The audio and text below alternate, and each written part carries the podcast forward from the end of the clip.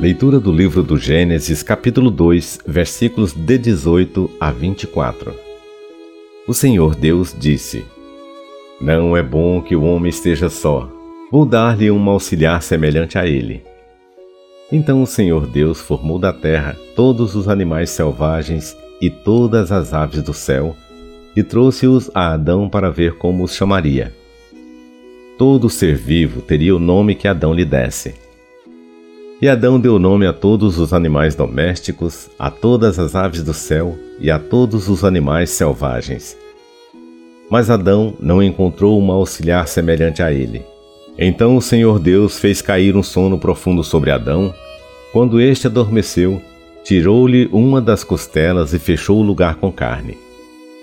Depois da costela tirada de Adão, o Senhor Deus formou a mulher e conduziu-a a Adão. E Adão exclamou: Desta vez sim, é osso dos meus ossos, é carne da minha carne. Ela será chamada mulher, porque foi tirada do homem.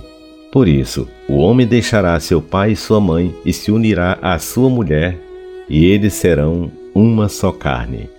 Palavra do Senhor.